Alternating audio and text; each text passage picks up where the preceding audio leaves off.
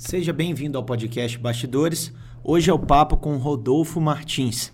Ele que é um grande amigo pessoal meu e toca a Promissum, que é uma empresa que faz lançamentos de produtos digitais. Na verdade, não só lançamentos, também trabalha com toda a estratégia, a parte de produtos, de lançar especialista, ou os artistas, como eles gostam de chamar.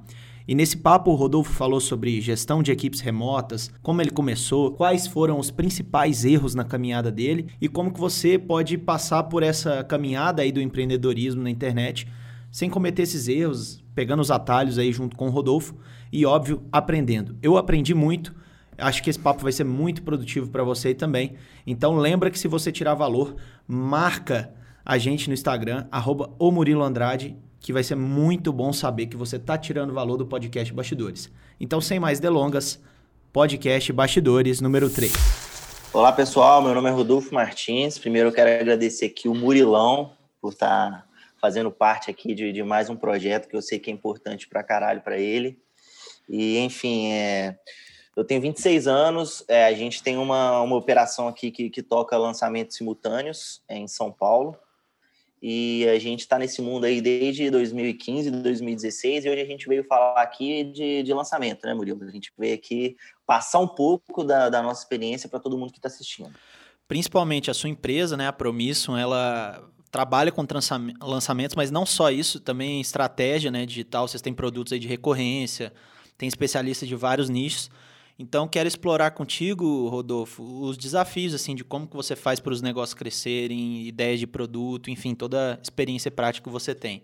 Mas antes da gente entrar nessa parte mais estratégica, é, o Rodolfo, a gente já foi sócio né, em alguns projetos antigamente, aqueles, prim aqueles primeiros passos é. da caminhada, que, cara, pelo menos eu falo por mim, foi muito importante, foi muito legal, assim, eu lembro com muita... Eu gosto muito de lembrar desses momentos, e também era um ami é um amigo pessoal, né? Além de, dessa parte de negócios. Então, Rodolfo, queria aproveitar isso, que eu já conheço bastante a sua história, mas como que foi a sua, o seu encontro assim, com empreendedorismo, com marketing digital, lançamentos, desde a época que você se permitiu olhar para esse mercado até numa linha cronológica chegando até hoje, obviamente, resumidamente, né? É, é, então, Murilão, é, Primeira coisa é relembrar os nossos, nossos velhos tempos, né? Juntos lá. Era, aquilo lá era, era o sonho do menino do, do pé descalço, né, Murilão? Era, era, era, que, era aquele, aqueles jovens, assim, sem, sem, muita, sem muito recurso, mas com boas intenções, né, velho? E é isso aí que, que dá energia para a gente continuar até hoje aí no, no corre, né? É, qual que era outra coisa mesmo? Você perguntou, me perdi aqui. Não, de como é que foi, assim, como é que você começou a empreender? Tá, não, é o nosso, isso, o nosso, o surgimento do Rodolfinho no marketing, principalmente digital, né? É, cara, eu, eu, eu tinha um emprego normal, como qualquer outra pessoa, CLT. É, um dia eu enchi o saco disso, falei, cara, não quero mais isso. E, e deu, no, deu a coincidência de, de que você, na época, já estava começando a empreender no, no digital, né? Você já tinha até um, um negócio legal, já, já tinha começado com o Betão lá no, no Clube da Aposta. E você foi uma puta inspiração para mim, velho, porque eu lembro que, que quando eu estava começando, é, a gente trocava muita ideia, muitas figurinhas sobre empreendedorismo. Eu até tentei empreender na, na área industrial e não deu certo, mas a gente sempre trocava essa figurinha e, e eu comecei por causa de um convite seu, né, Murilo? Foi um dia que você chegou para mim e falou assim, Rodolfo, ai, vamos fazer o seguinte, eu te ensino tudo que eu sei e a gente monta uma empresa. Eu olhei, eu olhei aquilo e falei assim, bora, bora, né? Eu, eu, não, eu não tinha muita noção de onde que eu estava me enfiando, não. Mas depois do que você falou isso comigo, foi um ano, né? Estudando direto. Eu lembro que é, boa, boa, boa, parte das minhas semanas é, era indo para sua casa para estudar marketing digital na essência. Então, assim, a gente acompanhou bem o, o, o, desenrolar né, do mercado, como que tudo começou lá com, com Érico Rocha, com Conrado Adolfo. O mercado era, era polarizado. Os eventos bem menores do que são hoje, né? É, com, com certeza. Eu lembro que a, o primeiro evento que a gente foi aqui em São Paulo, juntos, e esse primeiro evento é até bom de, de frisar que, que naquela naquela oportunidade o Murilão que me ajudou é, a, ir para São Paulo mesmo, curtir o evento e tal, aprender, porque eu estava numa, numa época baixa de grana, né, Murilão? A gente, a gente só tinha boas intenções mesmo, né, velho? E, e a, naquela oportunidade a gente, a gente foi no Afiliados Brasil, foi um evento para mais ou menos umas, sei lá, umas 200 pessoas, 300 pessoas, e, e, e foi foda porque ali eu conhecia as primeiras pessoas né, nesse mundo do marketing, então, porra, ali eu conheci o Moisés, eu conheci o Rodrigo, eu conheci o Rainer, eu conheci várias pessoas que com certeza vão, vão participar dos próximos episódios com do, certeza. Do, do Bastidores. E que são pessoas que me ajudaram muito na caminhada, são pessoas que, que eu levo com muito carinho até hoje. E, enfim, foi, foi muito importante esse, esse, esse período para a gente lá no início, Milão. Que massa, velho. E bom você falar disso, porque realmente o mercado está bem diferente, tem mais, bem mais produtos, né? Nesse meio tempo aí já surgiram várias modinhas de produto físico. Agora fala muito de dropshipping, né? Todos, obviamente, têm pessoas boas em cada mercado, mas independente disso, era mais acessível de falar com outras pessoas que tinham resultado, acho que as pessoas eram mais abertas. Mas aí, Rodolfo, aquela época a gente estava na Pindaíba, né, melhorando e tal, eu tinha o Clube da Aposta ali, a gente estava tentando engajar nos outros projetos, da escola de comunicação, muita coisa que a gente tentou fazer, né? E hoje, cara, você participa de lançamentos aí de múltiplos sete dígitos, né? Que é esse jargão aí que ficou tão conhecido no nosso mercado, de tá cheio de plaquinha de premiação aí. E se você for olhar, Rodolfo, a gente está num mercado, cara, que a gente é muito privilegiado, que essa virada toda a gente está falando de um espaço de quatro, cinco anos no máximo. Tudo bem que a gente também correu atrás, a gente foi atrás disso, né? Você já mudou de cidade várias vezes, teve em contato com muita gente e tal.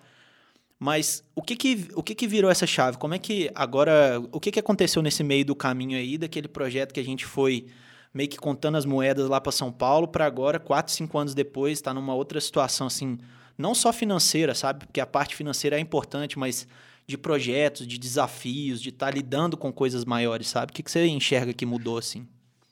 Cara, Murilão, eu, eu acredito que a principal coisa que, que te mantém no, no, no seu objetivo aí é a, a, a, nossa própria maturidade, né? Eu acredito que, assim, de lá para cá, é, o, que eu, o que eu mais fiz foi lutar contra mim mesmo para não desistir de uma coisa que eu queria fazer.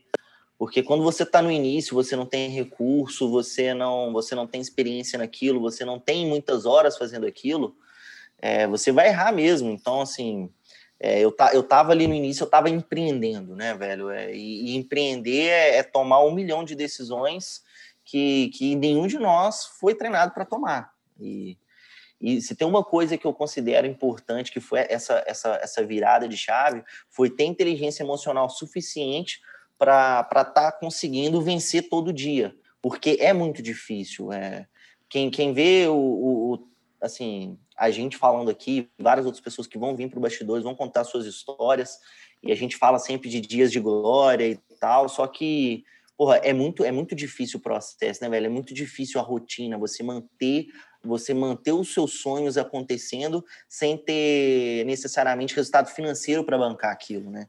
E a ideia e do passei, bastidores, a ideia do bastidores também, Rodolfinho, é justamente pegar um pouco dessa parte aí mais difícil, né? Lógico que trazer coisas técnicas, estratégias, mas também de histórias de pessoas que alcançaram. Tem algum dia exatamente que você lembra assim que marca essa trajetória? Que eu sei de algumas histórias suas, mas algum assim que você lembra e fala: "Nossa, esse dia, velho, foi uma virada de chave para mim", que eu falei: "Não, não quero mais isso de jeito nenhum". E, enfim, aí depois ah, daquilo. não quero. Eu, eu, eu, tenho duas viradas de chave muito importantes na minha vida. Primeiro foi quando eu decidi que eu não queria mais trabalhar com CLT porque eu, eu, eu tava numa rotina que, porra, eu acordava às 5 e meia da manhã, pegava busão ali no, no Betim Shopping, eu sou de Betim, Minas Gerais, né, eu pegava o busão no Betim Shopping, era quase duas horas de, de, de ônibus para chegar até o meu trabalho. E aí eu tinha que bater a, a, a, digital lá no ponto eletrônico do meu trabalho, e eu entrava dentro do, do vestiário e eu via um monte de pessoas que que eu não, eu não me sentia pertencente àquele lugar, sabe? Eu, eu vi um monte de, de caras, sei lá, é, bem mais velhos que eu, com três, quatro filhos, já estavam ali dentro daquela empresa há 30 anos, e estavam levando a vida, entendeu? E eu estava começando a minha trajetória. E quando eu olhava aquilo e eu me sentia assim completamente deslocado, é, e aquilo me fazia muito mal, né? Então, assim, um grande ponto de virada da minha vida foi o dia que eu decidi não fazer mais parte daquilo. E quando a gente decide é, por esse tipo de caminho, é, você não sabe bem o que você vai encontrar. Eu jamais, eu, eu, não imaginava que eu ia começar a empreender e que eu ia encontrar o marketing, ali ia ser o, o caminho que eu ia seguir na minha vida e que tudo daria certo.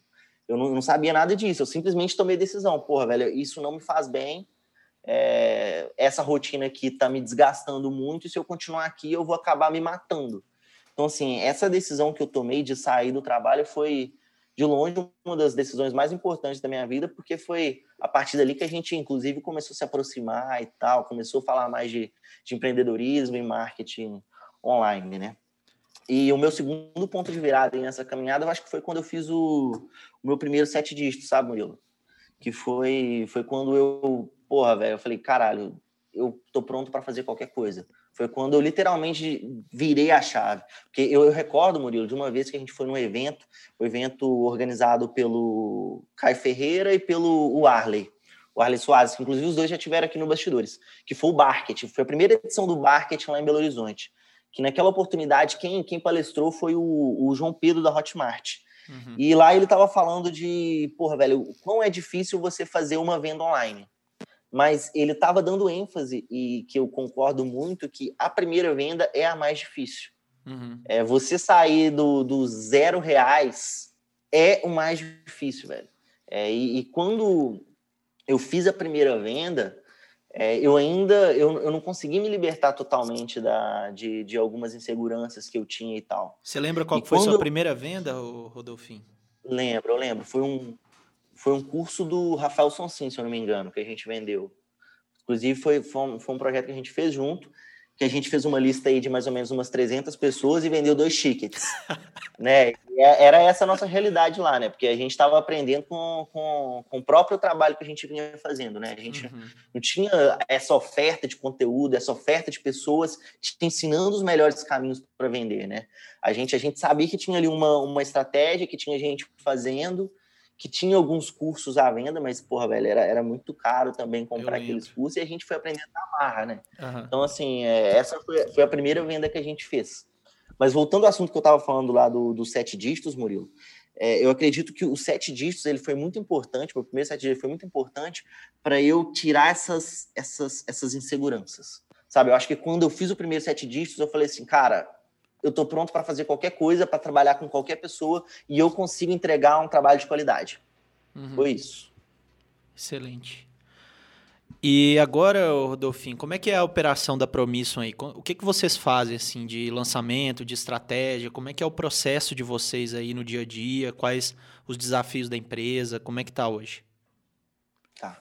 É, cara, nós somos uma operação com 14 pessoas está é, tá sendo um desafio à parte para mim, porque é, eu, eu, tô, eu tô aprendendo também a lidar com, com, toda, com todas essas pessoas no meio do processo, no meio da operação, porque a coisa começa artesanal, né, Murilo? É, Sim. É, começou eu e a Camila, começou a, a Promisso, que é hoje, começou eu e a Camila fazendo as coisas por nós mesmos. Então, porra, eu, eu e a Camila era consultor de página, era, era tráfego, era suporte, era estratégia, e, e aos poucos a gente foi delegando isso para as pessoas que vinham chegando. E, a, e, e, conforme a gente vai delegando para as pessoas que vão chegando, a gente precisa criar esses processos. Então, assim, essa questão de, pô, velho, você tem que ir lá, tem que deixar tudo procedimentado para chegar uma pessoa que não faz do jeito que você faz, mas precisa fazer o que tem que ser feito e ela vai fazer com a personalidade dela. Então, assim, é, tá sendo um desafio bem à parte para a gente, porque a gente está aprendendo a fazer isso. Mas o, o, o, mais interessante aí é que a gente consegue tocar isso bem, é, a gente consegue entregar bons resultados ainda bem. É, eu acredito que tudo, tudo isso ele vem pela, pela questão de ser artesanal mesmo porque to, todo o processo que é feito aqui, todo, todas as pessoas da equipe emergem naquilo, sabe? Uhum. Emergem e, e, e, cada, e cada lançamento que a gente faz aqui é uma a gente, a gente até fala que lançamento aqui é uma solução, né? Ele é bem personalizado.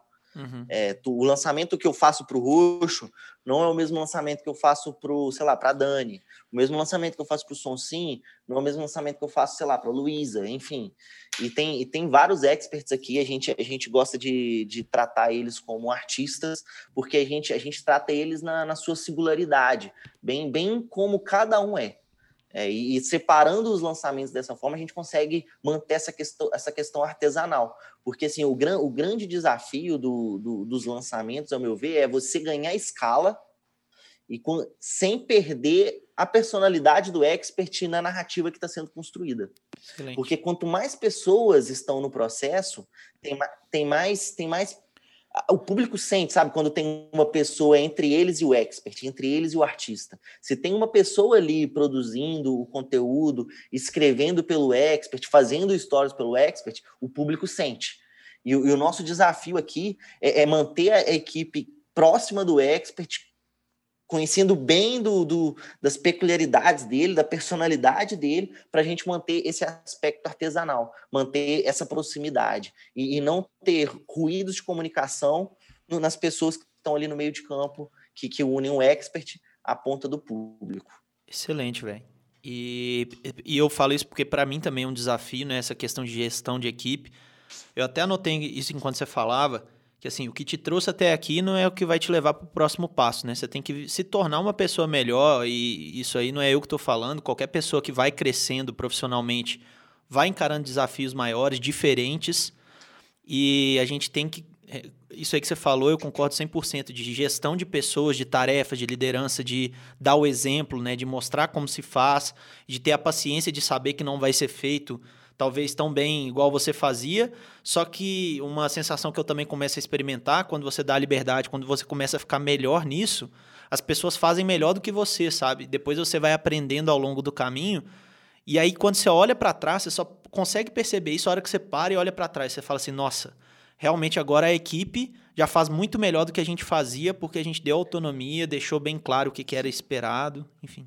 Sim, é, cara, eu, eu internalizo bem isso, velho. É questão também dessa coisa aqui, pô, velho, o que te trouxe aqui não te leva pro próximo nível, nem te mantém também, né, velho? Eu acredito que se a gente tivesse parado aqui fazendo as mesmas coisas que a gente fazia, sei lá, seis meses atrás, e, e esse que é o barato do nosso mercado, porque as coisas acontecem muito rápido, estratégias que funcionavam há poucos meses, agora você tem que adaptar isso para o contexto atual, principalmente agora que a gente está passando por um período de quarentena, né? Tu, tu, as coisas mudam rápido, né? E, e aqui na empresa, a gente tem muita sorte que a gente montou um time que, assim, eu falo sem sombra de dúvidas que todo mundo que está lá na sua função é melhor que eu, entendeu? É, se, pô, velho, se, se, se, a gente se a gente está precisando de, de contratar equipe para por exemplo, o setor de tráfego, eu tenho certeza que todo mundo que está lá hoje nesse setor desempenharia essa função muito melhor que eu. Então, assim, é até aquela questão da, da confiança inteligente, né? É, é, é, o tipo, é o tipo de, de, de tarefa que você delega para a equipe que, assim, na Promission, eu, eu tenho sorte de poder esquecer esse tipo de coisa. É, todo mundo que está lá é bem especialista, é bem. É bem. bem é, tão bem treinado, sabe? É, toda a equipe ela sabe exatamente o que ela tem que fazer no que ela tem que fazer. Então, porra, se o cara é produtor de conteúdo, velho, ele sabe tudo daquele expert, como que aquele cara pensa, como que é o tom de voz dele, qual que é a agressividade daquele cara para a venda, para ele conseguir imprimir a personalidade do cara no, no, no, texto que vai que as pessoas vão ler, né? Então, assim, os, os caras do tráfego também mandam muito bem, o nosso setor de design é, é assim, é coisa de, de outro mundo, é, são pessoas muito competentes que a gente tem lá, que até o, Guilherme Profeta, que você conhece. É, o Ertas é um também que falou que está aí contigo agora. Sim, e... o, o Ertas, e eu, Rodolfo. Os dois são excelentes. Muito massa, velho. Eu conheço a galera também. Você, uma outra coisa que eu admiro bastante é que você conseguiu trazer pessoas que são amigos seus para a equipe e fazer funcionar muito bem, que é um desafio também. Você é um cara que trabalha com a sua namorada, né? Então, vocês moram juntos, trabalham juntos na mesma empresa. Eu até vou te perguntar sobre isso depois. Mas como a ideia aqui é para falar dos bastidores, né? Então, muita gente que pode estar tá ouvindo a gente aí, às vezes está nessa fase de tá esgotado, de ser uma eu presa, de ser a pessoa que tem que cuidar do tráfego, de ser a pessoa que tem que fazer o produto, conteúdo. E a gente sabe que é impossível fazer tudo com qualidade. É literalmente impossível, não existe. E para crescer, você precisa começar a desenvolver essas outras habilidades. Então, como que é os bastidores de como você fez isso aí com sucesso na Promisso? Para deixar mais prático assim a pergunta. Que ferramentas você Oi, usa? Eu... Como é que você faz o treinamento? É lógico que talvez não seja exatamente, mas como é que você desenhou para funcionar bem assim? Cara, as nossas contratações aqui, opa, as nossas contratações aqui, elas elas foram feitas assim bem, foram bem orgânicas, sabe? A gente a gente demorou para contratar aqui e toda vez que a gente contratou, a gente a gente se reúne e pergunta, né, velho? Quem que é a melhor pessoa que eu conheço para aquela função? E aí a gente começa a levantar nomes. E aí desses nomes a gente faz uns contatos, a gente fez, fez alguns contatos e nisso saíram as primeiras pessoas. Entende? Então assim, é, eu precisava de uma pessoa a princípio para, sei lá, para começar um, um, setor que viria a ser o nosso setor de a nossa direção de arte, né? Então, pô, a primeira, a primeira coisa que eu pensei é quem que é o melhor design que eu conheço? Quem que é? E comecei a levantar esses nomes. Uhum. E aí chegamos lá no, no, no, nome do profeta, a gente fez o contato, a gente se reuniu, entrou em, entrou em acordo e o profeta entrou, entrou para o time. Quando o profeta entra, e aí a gente precisa de outra pessoa para o setor dele, eu vou e pergunto para ele, profeta, quem que é o melhor design que você conhece para essa função que a gente precisa aqui? E aí o, o profeta vai e indica essa pessoa. Então, sei lá, a gente está precisando de uma pessoa de, de SEO. A gente reúne o grupo, a gente reúne a equipe, pô, velho, fala, quem que é essa pessoa de SEO que a gente precisa aqui? Quem, quem vocês conhecem aqui? E vai trazendo e vai trazendo as pessoas em formato de indicação. E foi assim que a gente conseguiu formar o, o nosso, o nosso grupo, que foi o primeiro que conseguiu realizar trabalhos de uma escala assim relevante. É, e aí, conforme é, a gente precisa de outras pessoas na empresa hoje, a gente já está com, com uma, uma, operação mais estruturada. Então, a gente, a gente já tem é, pessoas de gestão dentro da empresa, então as pessoas de gestão vão fazer estudos dentro da, das especialidades dela para descobrir qual que é o melhor perfil para que a gente precisa para aquela vaga. Hoje é assim. Mas lá no início era indicação. E a indicação, velho, é, é simples: é reunir o time, é, olhar a vaga que a gente precisa, olhar qual que é o tipo de perfil que, que, que vai conseguir trabalhar bem com a gente e a gente trazer essas pessoas na base da conversa mesmo. Maravilha. E a equipe de vocês é toda remota, né? Vocês estão em São Paulo, tem uma galera que está aqui em Betim mesmo, tem galera de, de outros lugares, né? Onde a pessoa estiver no mundo, que tiver internet, ela consegue a trabalhar gente, com vocês. Mas eu queria explorar também. A gente também, brinca Rodolfinho. que a Promissa é um foguete mineiro, viu, Murilão? A gente brinca que a Promissa é um foguete mineiro porque só tem mineiro aqui. Ah. Por mais que, que a gente esteja aqui em São Paulo, a sede esteja aqui em São Paulo, é, a maioria dos membros é mineiro. E, e é, é, um barato porque é o lugar que a gente veio, é o lugar que a gente ama, é o, é o lugar onde que tem a melhor comida do mundo também. e, e, e para a gente é um orgulho ter uma, uma empresa onde que a maioria deles é, são mineiros e é um barato. Não, legal. Eu também tenho o maior orgulho de Minas Gerais. E só que assim, apesar de ser todo mundo mineiro e até próximo assim de vocês, eu conheço boa parte da galera que trabalha com vocês. Ela é uma empresa que cada um trabalha do seu ambiente, né? Então, o Profeta está na casa dele, o Otávio está na casa dele. Como é que, que ferramentas vocês usam para gerenciar esses projetos, essas tarefas ou metodologias que vocês têm semanais? Agora mais pensando com a cabeça assim de talvez algum gestor que esteja escutando a gente e está com desafio de equipe remota, alguma coisa, ou quer contratar freelancer, quer saber algumas ferramentas e boas práticas assim? Cara, é, para a gente manter a, a questão aqui organizada de, de tarefas de cada um, a gente usa basicamente dois aplicativos, tá, Murilo? A gente usa um aplicativo para fazer a comunicação interna do grupo, que é, funciona como se fosse um WhatsApp. Só que a gente precisa sair do WhatsApp, porque o WhatsApp é um. Apesar dele ser uma excelente ferramenta de mensagens instantâneas, ele também ele tira muito foco do que você está fazendo, porque ele tem um milhão de distrações pro, Sim. pro, pro, pro, pro, pro, pro cara sair e perder o, o, o, foco dele do trabalho. Então, assim, a gente, a gente acabou optar pelo, pelo Slack, porque o Slack também integra com uma série de ferramentas que a gente usa diariamente. Então, assim, para a comunicação interna do time, a gente usa o Slack. Para a gestão de tarefas, a gente usa o Asana, que, que ele, ele funciona parecido com o Trello. É, você conhece o Trello, só que ele tem uma, algumas funções a mais que a gente precisa para uma operação que já é mais complexa como a nossa, Sim. que já envolve vários setores, tempos diferentes, datas diferentes, com pessoas com várias pessoas no mesmo setor. Então, assim, a gente viu no Asana uma, uma oportunidade de, de, de, de organizar a gestão da equipe sem, sem ter muitas pontas soltas.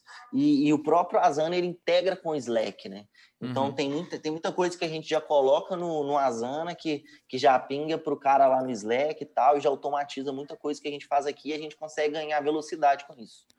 Excelente, velho. E eu tenho usado o Asana talvez até mais do que o Trello, porque eu também eu comecei a achar ele mais completo, principalmente para coisas mais complexas, né? Então, hoje, hoje, no momento que a gente está gravando isso, basicamente eu uso mais o Trello para a questão de tarefas mesmo do dia a dia, e o Asana ele fica mais para projetos, né? Então a gente está lançando muito produto aqui, por exemplo, no Clube da Aposta. E tem o nosso jeito de lançar produto, como é que você cria a copy, como é que você constrói as páginas, a nossa identidade visual. Então já tem os projetos salvos, assim, os modelos salvos que a gente replica e adapta. Então, enfim, eu acredito que seja uma estrutura parecida com o que vocês fazem aí. Muito massa. Rodolfai, é, você que é um cara agora já experiente do marketing, né? Já com várias coisas, vários lançamentos. Que, eu, eu costumo falar isso, estava falando isso com a Vanessa lá na consultoria ontem.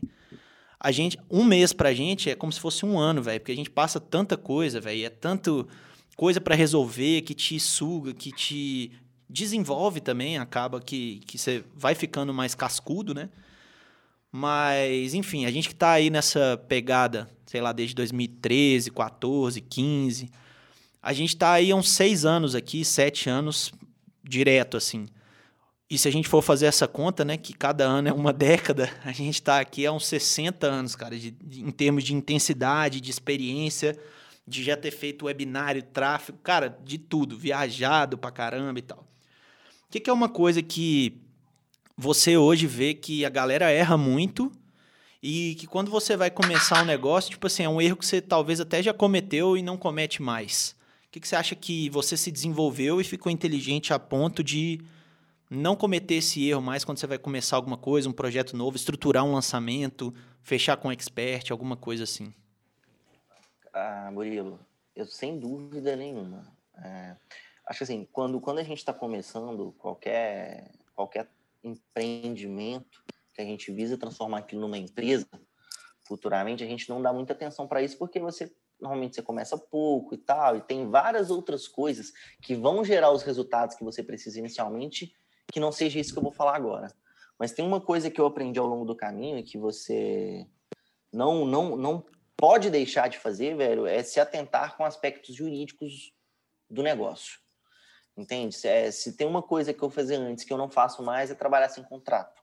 Uhum. Entende? Porque eu, eu, vejo, eu vejo no contrato hoje é, o ingrediente principal para você construir uma relação harmônica com o seu, com o seu expert, com o seu sócio, ou seja lá o que for, entende? Eu acho que assim, no, no início do, de um relacionamento, né, velho, o, o principal é o diálogo, né, velho? Você botar o, os panos na mesa, explicar exatamente qual é a expectativa de um, qual que é a expectativa do outro, e isso evita muitos problemas futuros.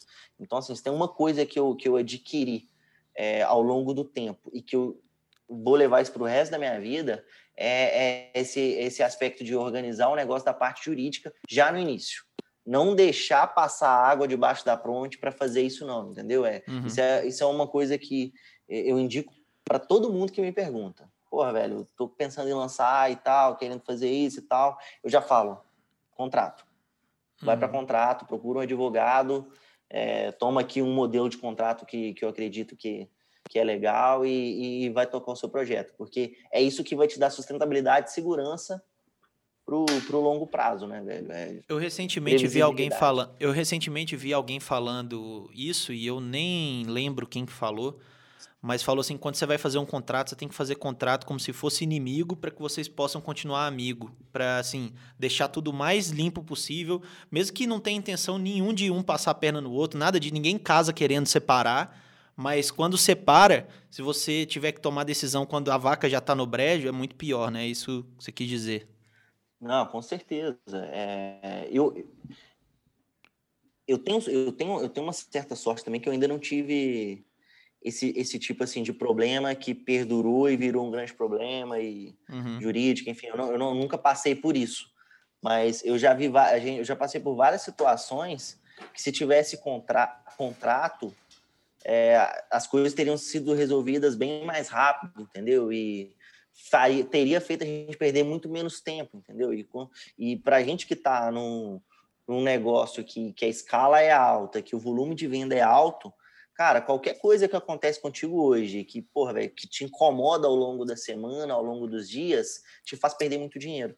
Uhum. Então, assim, é, aspecto jurídico é, é uma questão que, cara, eu não conheço uma pessoa que não, não, não mexa com ela, entendeu? Quando, isso, quando esse tipo de coisa está acontecendo. Uhum. É o tipo de uhum. coisa que ninguém quer passar. Entende? Então, assim, hoje uma coisa que eu falo para todo mundo que está começando, seja no lançamento, seja com qualquer tipo de, de empreendimento, é, cara, já começa com a parte contábil e jurídica acertada. Uhum. Se você fizer isso, velho, você vai eliminar muitos, muitas dores de cabeça que você pode vir a ter no futuro. Porque essas dores de cabeça não é se pode acontecer, é quando vai acontecer, entendeu? E uhum. quando vai acontecer, e quando acontecer, velho, é importante que você já esteja preparado com, com todas as coisas amarradas. E pode parecer que, que é chato demais cuidar disso, mas é muito mais chato não ter isso depois, né, Rodolfinho? Ah, com certeza, velho, com certeza. É, e, e o que pesa mesmo é, é, é, é a parte, assim, emocional, entende? Eu, eu já tenho, eu já, já vi, já tive conhecimento de várias várias situações que aconteceram com, com pessoas do mercado assim, que, porra, velho, mata, você mata a, a produtividade de um time, uhum. entendeu? Por, por não ter um contrato. Entendeu? É, é, o tipo de coisa que impacta na empresa inteira, dependendo do que pode acontecer. E, e, porra, velho, quando você vê que uma coisa tão simples é, foi empurrada com a barriga, não, não foi feito, foi deixada de lado, e isso impacta na produtividade da sua equipe, é o tipo de coisa que o empresário, o empreendedor não quer sentir. Uhum. Né? É o tipo de coisa que incomoda muito quando acontece. Show. Rodolfo, a gente fala da Camila aqui, né? Você falou aí no início era você e ela, e naquela luta, e eu acompanhei bem de perto, né? E eu sempre admirei tanto você quanto a Camila muito, assim, muito, até da época que ela fazia faculdade, a gente já sabia que ela era diferenciada. E a Camila, ela parece mais do que você, né? Tipo, ela tem as mídias sociais dela e tal, ela já, já teve o projeto dela lá, Comunidade Autodidata. Mas a minha pergunta é o seguinte: antes de você trabalhar, assim, até daquela época que a gente falou no início do episódio, que a gente ainda tava nas nossas pendengas, né? Capengando aí você já namorava com a Camila. E no meio desse processo, assim, no meio dessa história, a Camila se formou, largou a, a área de direito, abraçou de vez assim o marketing.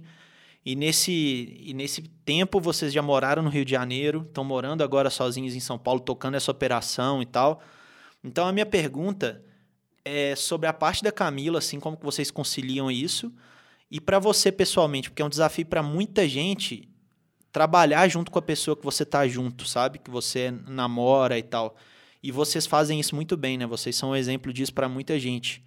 Então, como que vocês conciliam isso, velho? Como é que é a história aí junto com a Camila, dentro da Promisson? E, e como relacionamento, assim, existe essa questão de separar trabalho da vida pessoal ou é tudo junto? Como é que vocês tocam isso? Ah, é, existe, né, velho? Claro que Claro que existe. Tem, tem, sei lá, tem, tem um dia que a gente tira lá, acorda e fala assim: olha, hoje é o dia nosso, entende? Esse dia aqui é nosso, vamos vamos estar tá tudo delegado, é, as, as, pessoas que estão envolvidas no projeto, elas sabem exatamente o que tem que fazer, a gente não tem que preocupar e a gente consegue ter os nossos dias é, do casal, sabe? Mas como isso aqui não é o que muito que está em pauta, é mais a questão do, do dos sócios, né? Uhum. Camille e Rodolfo, que muito e tal. Cara, é, eu não sei como que são nas experiências com, com, com, outras pessoas que fazem isso que a gente faz aqui, mas eu, eu tenho para mim que a gente é muito privilegiado, sabe? Por estar por tá fazendo isso. Porque é, sabe, é qualquer coisa que eu, que eu precise dividir com a Camila, é, eu sempre é, é, é, muito, é muito leve, é muito importante para mim saber que ela sempre vai me entender. sabe? É, você chegar em casa depois de um dia estressante e você abrir alguma coisa que você está sentindo, que você está pensando, para uma pessoa que sabe exatamente o que você está passando, uhum. sabe? Então, eu, eu, acredito que isso é um, é um plus muito importante para essa questão do sócio que, que divide a vida, sabe? É, no, caso, no caso da Camila também, é, e a gente tem muita a gente tem muita sorte aqui porque ela é muito inteligente a gente a gente sempre consegue tirar os nossos os nossos nossos conflitos dentro do trabalho, a gente sempre consegue deixar lá. E, e, é uma pessoa que eu sempre tive vontade de trabalhar, mesmo quando a gente não trabalhava junto. Uhum. É, a Camila, ela, ela, sempre, ela sempre foi um, um ponto de admiração muito forte para mim. Eu sempre, eu sempre me inspirei muito nela. Então, assim, quando, quando a gente começou a trabalhar junto, a gente conseguiu dividir bem já o que que um fazia de melhor, o que que o outro fazia de melhor. Então, assim, como a gente já era namorado, a gente já se conhecia bem e a gente tinha muita facilidade de fazer a divisão dessas tarefas, uhum. sabe? Então, é, isso, é um, isso é um outro ponto muito importante, porque quando você vai para uma sociedade com, com uma pessoa que você não tem muitos papéis muito divididos, você não sabe o que, que um faz, o que, que o outro faz, dá meio que a gente, os sócios batem muito cabeça, né? Uhum. E, e acabou que aqui na Promisso a gente não, a gente não passou por isso, porque a gente já se conhecia muito bem. Eu já, eu já, eu já via na Camila várias coisas que ela fazia bem e que quando a gente começou a, a trampar junto, dividir as tarefas se tornou um processo simples. Uhum. Porque o que ela fazia muito bem, eu não fazia nada bem. E aí, e aí a gente conseguia dividir muito, muito bem essas coisas. E o que eu fazia muito bem, ela, ela não fazia. E aí a gente, a gente sempre dividiu isso muito, muito bem, nunca deu muito, nunca deu muito trabalho. A gente teve alguns pontos de conflito, mas a gente sempre conseguiu resolver no, no campo de batalha e, e, ficou por lá, entendeu? É, e outra coisa que a gente nunca fez foi ficar remoendo as coisas, né, velho? É, ficar remoendo coisas que aconteceram no trabalho. Pô, velho, deu, deu algum problema aqui na, na operação, no lançamento, no que for, cara, vamos, vamos corrigir rápido, vamos, vamos colocar a, a resolução desse problema para jogo logo e, e, aprender com isso e botar uma pedra em cima disso e seguir o baile, entendeu? Uhum. A gente não fica muito remoendo aquela coisa, trazendo o passado à tona, essas coisas. Eu acho que isso é importante para qualquer operação de qualquer empresa que seja, entendeu? É o corrigir rápido e seguir o baile rápido e não ficar remoendo o passado. Show. Eu tenho um livro que, que é meu livro de cabeceira, que chama O Mito do Empreendedor, e ele tem muitas ideias, tipo assim, eu já li ele muitas vezes. Ele é um livro nem de ler, ele é de consulta, né, para ir lá olhar sempre. E uma das coisas que me marcou como empresa mesmo, principalmente agora falando do Clube da Aposta, é que ele coloca lá um tripé, que é o, o tripé administrativo, é, técnico e empreendedor. Então, são três pilares que um depende do outro, né? E às vezes pode ser que uma pessoa cumpra esses três papéis e tal. Mas o administrativo é basicamente quem faz a empresa funcionar. Então a parte mais contábil, financeira, jurídica, essas negociações é responsabilidade do administrativo. O técnico é a pessoa que cuida mesmo do produto, né? Então, lá no caso do Clube da Aposta, a galera especialista em conteúdo, em desenvolver os produtos, em levar a inovação para o mercado, esse tipo de coisa. E tem o empreendedor, que é o papel de quem cria produtos novos, de quem arruma soluções melhores e tal.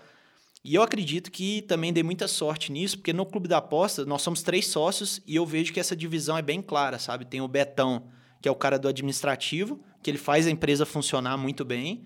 O Roberto, que é lá do Sul, que é o cara técnico, é o apostador. E eu tenho essa veia mais empreendedora, assim, de criar produtos novos, a gente fez evento, então operacionalizar isso, isso realmente eu, eu peguei esse conceito do livro, cara, e eu vejo isso funcionar perfeitamente assim na prática. E eu falei essa história, Rodolfo, porque vocês têm alguma divisão, talvez não do mito do empreendedor, mas como é que vocês dividem assim as funções, as divisões entre você e Camila? Porque não necessariamente precisam ser três pessoas, né? Eles falam desses três pilares. Às vezes, quando o cara está começando, ele vai ter que fazer os, o papel dos três ali.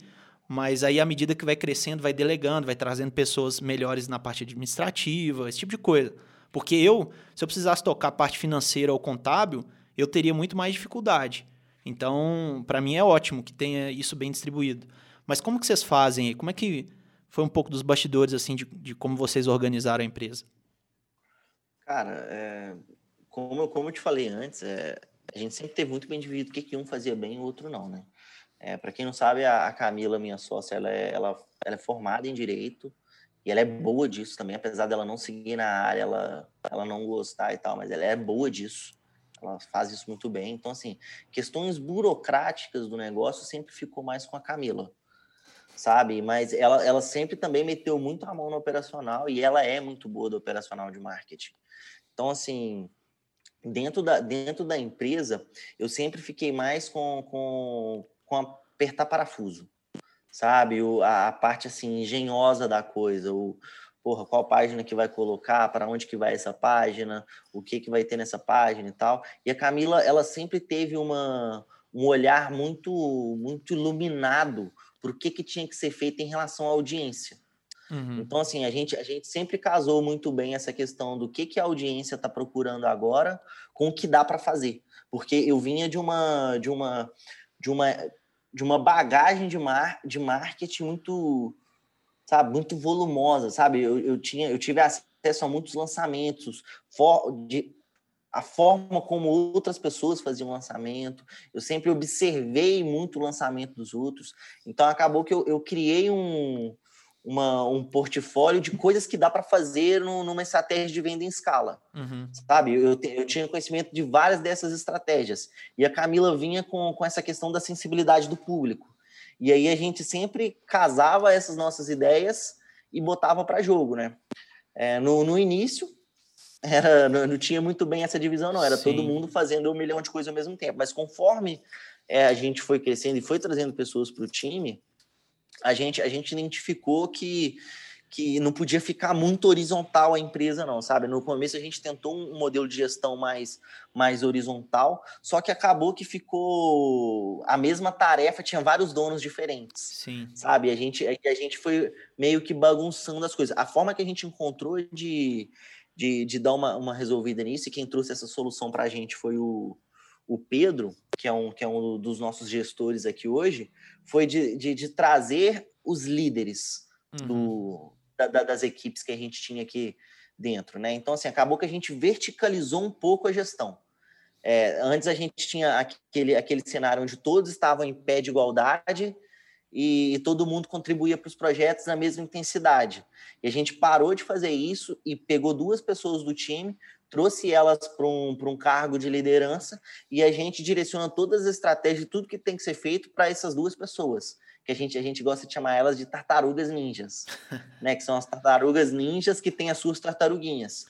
Então, assim, essas duas pessoas que a gente tem hoje lá na empresa, elas recebem os projetos, elas, elas têm acesso a, a informações é, de, de particulares mesmo do projeto, do que, que vai ser feito, com antecedência, e essas pessoas passam para o restante do time. Uhum. Então, e a, a, partir dali, eu e a Camila gerem o que está sendo feito.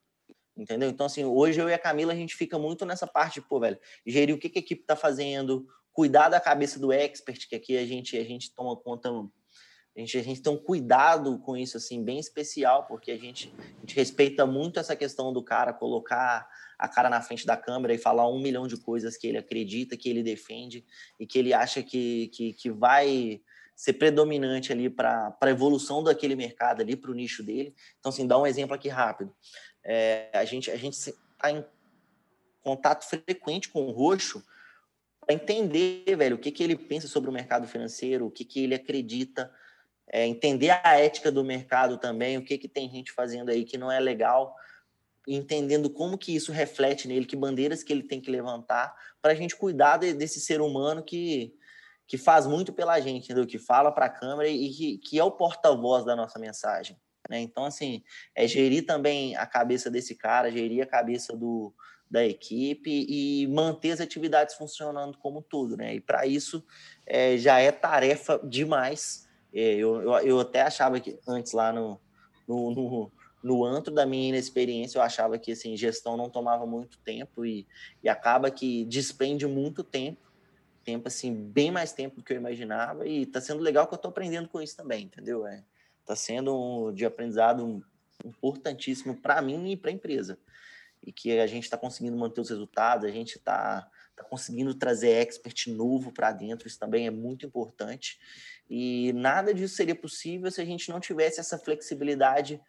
Assim, é legal, sabe, essa questão minha da Camila. A gente, no mesmo tempo assim a gente cada um tem os seus pontos fortes a gente consegue assim se desdobrar bem sabe quando um não está podendo estar tá presente ali numa área o outro cobre o que o outro está fazendo e tal e, e vai funcionando essa sinergia ao longo dos dias sabe eu acredito para para a gente crescer mais a gente vai ter que evoluir muitos aspectos ainda é, a gente vai ter que ter cada vez mais claro o que que um faz mas hoje funciona bem assim é, e eu acredito que o fato da gente estar tá junto há tanto tempo, né, velho? Não só nos negócios, mas também na vida pessoal. E conhecer muito bem o outro é, é um combustível muito importante para a Promission continuar entregando o resultado que ela entrega, sabe? Essa questão da união e de conhecer o, o cara que está do lado. Sensacional. E enquanto você falava aí, eu, eu pensei, porque eu tive exatamente esse mesmo desafio aí também no clube, dessa de ser muito horizontal, sabe? A gente ter essa autonomia para todo mundo. E chegou um momento que ficou impraticável, sabe? A gente tem na equipe aqui, eu nem sei direito, mas já tem mais de 25 pessoas aqui, porque é muita, a gente tem ferramenta agora também, tem bastante coisa. E chegou esse momento, sabe, de tinha que ter líderes, tinha que ter reunião dos líderes, tinha que ter reunião de cada time e a gente conversar entre liderança, sabe? E não porque a gente queria ficar acima de alguém, é simplesmente organização da empresa. Para fazer o negócio funcionar, para fazer ele crescer, precisava ter uma organização assim. Então, eu, você falou aí, eu me identifiquei muito. Ô, Rodolfinho, uma, uma outra coisa, cara, que é até uma pergunta que eu gosto de fazer muito aqui no podcast para encerrar, que você já deu uma boa parte da resposta dela agora no que você falou, mas que tipo de coisa você hoje, Rodolfo, faz nos bastidores que não aparece tanto, mas que é muito importante? É muito importante, que eu não falei ainda, Murilão. Ah, cara, eu acho que o mais importante que não aparece é. Eu, eu acredito que assim, é o mais importante para o negócio como um todo, tá, velho? O mais importante é você estar tá em contato com as pessoas certas, sabe? É, assim, pessoas que, que dividem uma, uma visão de como as coisas têm que ser feitas contigo, que acredita em valores que você acredita também, e, e que está no, no mercado. Se não for o mesmo mercado que o seu, um mercado que tenha match, sabe? É, eu acredito que o, o mais importante que, que, que a gente construiu aí ao longo da nossa caminhada, e eu tenho certeza que você vai se identificar muito com isso, é a lista de contatos que a gente tem, né?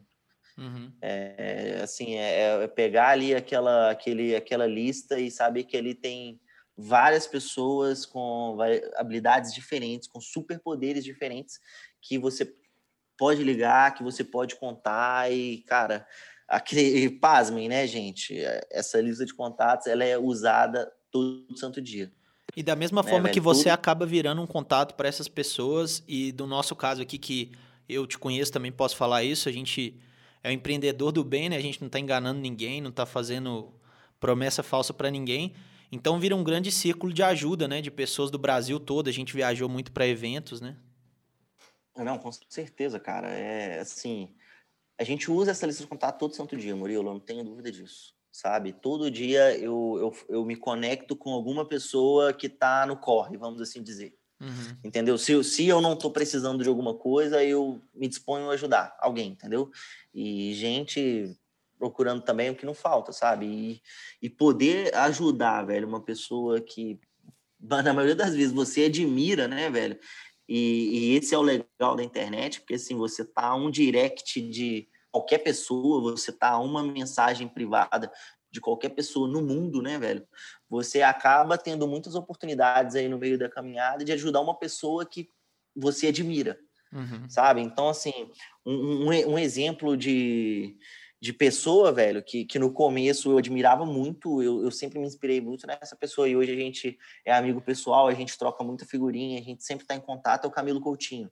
Uhum. Né, velho? Que foi um cara que eu sempre me inspirei muito e que depois que as coisas deram certas, a gente mudou para São Paulo, acabou que deu a coincidência da gente se conhecer e, enfim, hoje a gente troca muita mensagem, muita, muitas energias positivas e é, é o tipo de pessoa que ele sabe que, que pode contar sempre com a gente aqui também, entendeu? E sim, exemplo que não falta, sabe, Murilão? É, de coisas que aconteceram ao longo da caminhada. É, e importante também, velho, você não ficar procurando isso. Porque quando você tiver parado, focado, fazendo o seu trabalho, essas coisas vão acontecer e essas pessoas vão aparecer naturalmente. Sabe? As conexões mais sinceras que a gente tem, elas, elas aparecem de forma orgânica e quando você consegue é, coroar essa, essas conexões com, com uma ajuda, com, com uma coisa que é muito importante para aquela pessoa, você se realiza enquanto empreendedor sabe? É, eu, muito do, da minha realização enquanto empreendedor é estar perto de pessoas que eu admiro muito. É essa lista de contatos que a gente cria ao longo da caminhada. Massa. Enfim, e para quem está escutando a gente aqui que ainda não tem uma. Porque eu concordo 100% contigo que essa parte aí do networking. Às vezes a galera dá uma, um tom meio pejorativo para essa palavra, porque tem uns Zé Ruelas aí que ficam falando de networking, que a, a pessoa não, não, não pensa desse jeito de realmente ter como agregar valor para outra pessoa, ajudar e dar abertura para ser ajudado. Mas e para quem está ouvindo a gente aqui, que beleza, entendeu? Estou é, aqui com o meu projeto, dando sangue, mas ainda não conheço essa galera, não tenho acesso. E a gente já foi assim, né? A gente, igual você falou, a gente olhava a galera, assistia no YouTube, e hoje, querendo ou não, a gente tem um contato ou conhece alguém que conhece, que já facilita muito. O que, que você falaria para essa pessoa? Ou como que você faria se hoje você não tivesse esse acesso. Evento, né, Murilão? Evento, né, velho? Para as pessoas que estão começando, velho, vá em evento. Né? O Murilão sabe que a gente é piolho de evento, né, Murilo? É, se, se, a, o Murilo, o Murilo tem, para quem não sabe, o Murilo tem uma gaveta de credencial em tá casa. Tá do meu lado aqui. Né? Pa, parece até o baú da felicidade, porque cada credencial daquela é, são lembranças muito importantes, né, Murilo? E são, e são conexões que a gente vai fazendo ao longo do caminho aí que, cara, fica. E, velho, eu, é legal você ter falado disso, porque realmente elas estão aqui do meu lado, de onde eu tô gravando agora, né? Não tem como eu mostrar porque tá por áudio, para quem tá ouvindo. Mas eu tô olhando para uma aqui, Rodolfo, que é do de poker, velho. Quando a gente tinha um projeto Respirando Poker, e a gente foi num evento no Mineirão. E, cara, hoje eu, eu tenho. Eu estive lá esses dias. Então, hoje eu, hoje eu não tenho mais nada a ver com poker, né? Eu não tenho projeto nenhum desse, mas eu, tive, eu tenho conexões lá de pessoas que eu fiz na época que se hoje eu precisar começar um projeto de poker, eu já sei com quem trocar ideia, com quem falar, enfim. E é, é eu não estava pensando nisso no roteiro aqui do podcast, mas ver a calhar eventos realmente é uma forma muito boa de, de abrir as portas assim. Não, e esse, essa, essa situação aí do, de, do, do projeto de poker específico, foi o tipo de projeto que a gente colocou para jogo, né? Criou blog, fez um monte de vídeo e nunca foi pro ar, né? Sim. E é incrível o tanto que eu aprendi com isso, sabe? É, pra, às vezes naquela época as pessoas olhavam e falavam assim, caralho, mas vocês estão fazendo esse monte de coisa, não faz nada com isso, não... Não publica nada, não vende nada. Não publica e tal, e por mais que a gente não tenha feito isso, é, é bizarro o tanto que que essa época de, de más decisões foi importante para a gente tomar as boas decisões de hoje, né? Com certeza. Inclusive, é uma, uma, coisa que eu queria deixar aqui gravado no podcast. É, meu agradecimento para você, tá, velho, que, que me chamou para esse mercado e é, é, incrível o tanto que eu aprendi o significado da gratidão contigo, tá? É, para mim, você é a maior, maior autoridade de gratidão no Brasil. É, conhece o significado dessa palavra como poucos enfim, é isso. É, tu, tu é um cara sensacional, é, tá, participa de, de projetos assim, disruptivos para o nicho de apostas esportivas. Vocês mudaram o mercado, entendeu? Mudaram a, como as coisas vinham sendo feitas antes. Quem, quem aposta todo dia sabe a importância de vocês para o mercado. Enfim, eu, e eu sei, porque eu acompanhei lá do início, eu sei o, os dedos que você teve nisso sabe? Então, assim, você também foi um, um, uma grande inspiração para mim lá no começo. E, e tá aqui hoje em outro momento, né, velho? Em outra realidade, com as coisas acontecendo, com tanta água que passou debaixo da ponte, é um privilégio para mim, tá? Então, com certeza. E... Que bom, velho. Que bom ouvir isso e é recíproco. É, a gente é amigo, parceiro aí para sempre. E eu costumo falar isso, velho. As sementes que eu plantei, digamos assim, quando eu te chamava para aprender mais sobre marketing, eu falei isso para 200 pessoas, para 300 pessoas. Então é muito mais sobre o que a pessoa faz com a semente que é plantada do que necessariamente a pessoa que fica semeando, entendeu? Não que não seja importante, mas você é um cara que fez acontecer, né? Foi atrás e tal. E só para finalizar aqui, antes de te pedir essa mensagem final aí do podcast, esse projeto aí do poker mesmo, essa, esse aprendizado aí, é, cara, são muitas histórias assim engraçadas e tal, algumas até cômicas assim do que, que a gente fazia. A gente pegava a câmera, editava vídeo e no final das contas não publicava, não vendia. E tem uma, tem uma passagem, cara, do Steve Jobs que eu sou fã dessa passagem assim, nem tanto da eu não sou tão aficionado com o Steve Jobs igual a outras pessoas, mas isso que ele falou, ele falou lá que ele fez um curso de caligrafia quando ele era moleque e que isso ajudou ele, sei lá, 30, 40 anos depois no design da tipografia lá na Apple. E a mensagem que ele queria passar é que você só consegue conectar os pontos olhando para trás. Então você não, você não consegue prever o futuro, o que você está passando agora e o que, que isso vai significar para você. E hoje que a gente está aqui nesse momento, né, 2020, depois de seis anos, cara, muita coisa aconteceu, lançamentos, eventos, projetos, fracassos, sucessos. Eu consigo ver e olhar para trás esses projetos que a gente fez e que, entre aspas, não deram certo, né, mas que foram o passo, o degrau da escada para para conseguir chegar em coisas que dão certo, né? Que é o, talvez é o caminho que muita gente hoje que está ouvindo aqui ainda está batendo cabeça, ainda está querendo sair do emprego, ou às vezes está começando porque no bastidores é bem eclético, assim, a gente quer. Tem pessoas aqui também que já alcançaram esse sucesso financeiro e tal, mas a mensagem é, é o seguinte: muitas vezes tem coisas que a gente não entende muito bem por que está acontecendo, ou um fardo, ou alguma coisa que está difícil demais, mas com certeza no futuro, se você está num projeto que você acredita, isso vai ter um significado lá na frente que vai conectar os pontos, né? E eu, e eu sinto que a gente teve vários desses pontos em comuns, vários projetos que a gente fez que, entre aspas, não deram certo, mas que preparou a gente para estar tá nesse patamar que a gente está hoje, né? Não que não, esteja na, bom onde a gente quer, mas que a gente já está num outro momento, igual você falou. Cara, Murilão, o lançamento é, é a peça-chave disso aí. Porque quando a gente começou, a gente tinha na nossa, na nossa cabeça que a gente queria fazer venda em escala de cursos que eram feitos no presenciais uhum. com a escola de comunicação. Né? Sim. Né? E, quando a gente parou de trabalhar junto, velho, eu não fui fazer lançamento, né, velho? Eu fui vender site. Uhum. Porque tem uma coisa que a gente aprendeu naquela época foi fazer foi página, fazer né? E, aí, e aí, cara, eu fui vender site. A gente vendeu muito site aqui. Entendeu? E eu só fui voltar a fazer lançamento dois anos depois. Então, assim, uhum. quando eu voltei a fazer lançamento, eu conectei vários pontos que a Sim. gente tinha pensado lá atrás. Entendeu? Várias coisas que eu tinha aprendido naquela época, eu fui botar para jogo dois anos depois. E, cara, naquela época não deu resultado, mas dois anos depois deu. Uhum. Eu não. Murilo, eu não, eu não. Quando eu voltei a fazer lançamento, eu não voltei a estudar lançamento. Sendo bem sincero contigo. Porque tudo que, que a gente fazia. É, que tinha que fazer nos lançamentos, a gente já fazia no, no, próprio blog que, que eu e a Camila tinha criado aqui, a gente já fazia nos sites que a gente vendia. Então, assim, a gente só mudou mesmo o objetivo. Uhum. Se antes o meu objetivo era fazer um, um, um bom site para apresentar a empresa do meu cliente para o público dele, eu tinha que vender cursos em escala. O que mudou foi o objetivo. Mas as ferramentas que a gente usava, eu já tinha desenvolvido elas ao longo do tempo. Então, por isso que, que acabou que a gente conseguiu escalar bem rápido essa questão aí do, do negócio de, de, de cursos em escala. Porque a gente já fazia aquilo e já fazia muito, entendeu? Uhum. Eu não uhum. fazia aquilo pouco. Eu já fazia aquilo todo santo dia.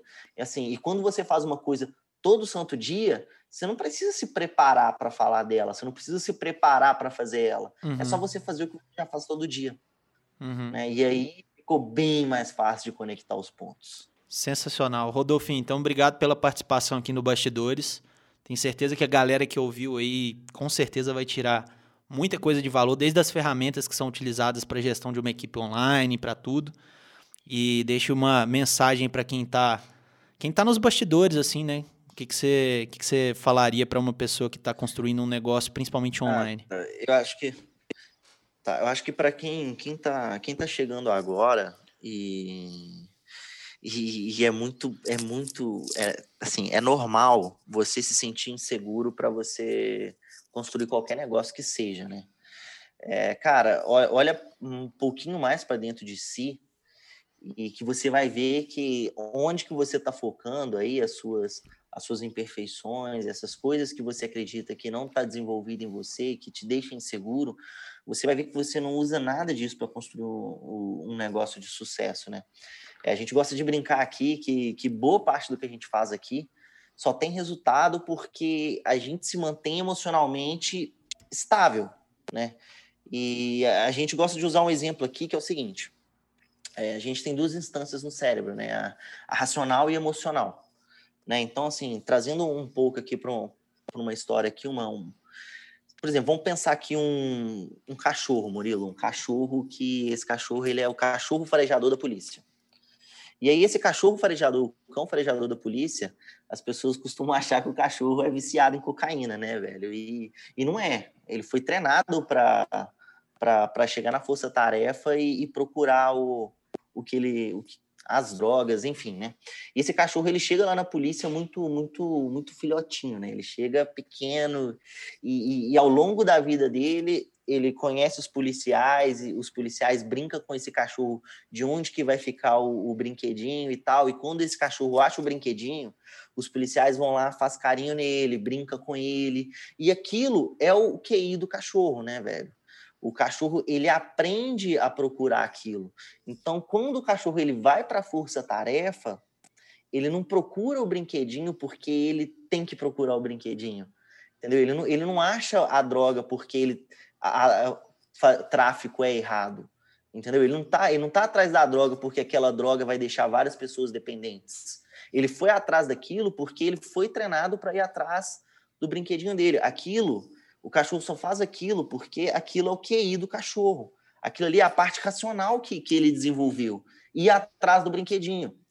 E, e, quando, e quando você é, é, educado né, ao longo da sua vida, você é educado para ir numa escola, escutar um professor falando várias coisas, para depois você fazer uma prova que você vai colocar tudo que o professor já fez lá naquela prova para depois você pegar a boa nota daquela prova que você tirou, levar para sua família, levar para o responsável, para ele te fazer o carinho, te dar o brinquedinho, te dar o joinha, entendeu? Te dar o troféuzinho.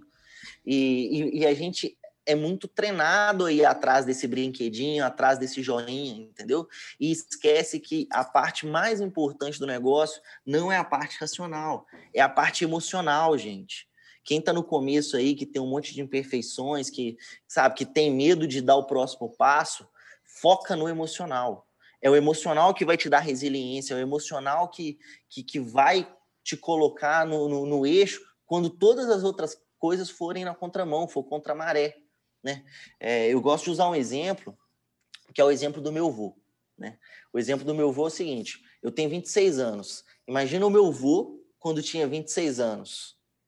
Né? O meu avô, ele, a rotina do meu avô era acordar 4 horas da manhã, capinava o dia inteiro, entendeu? E, e chegava em casa, ainda dava no couro de tarde, fazia 10 filhos e tinha que manter toda aquela família gigante, é, motivada, conectada, com pouca com pouco recurso financeiro.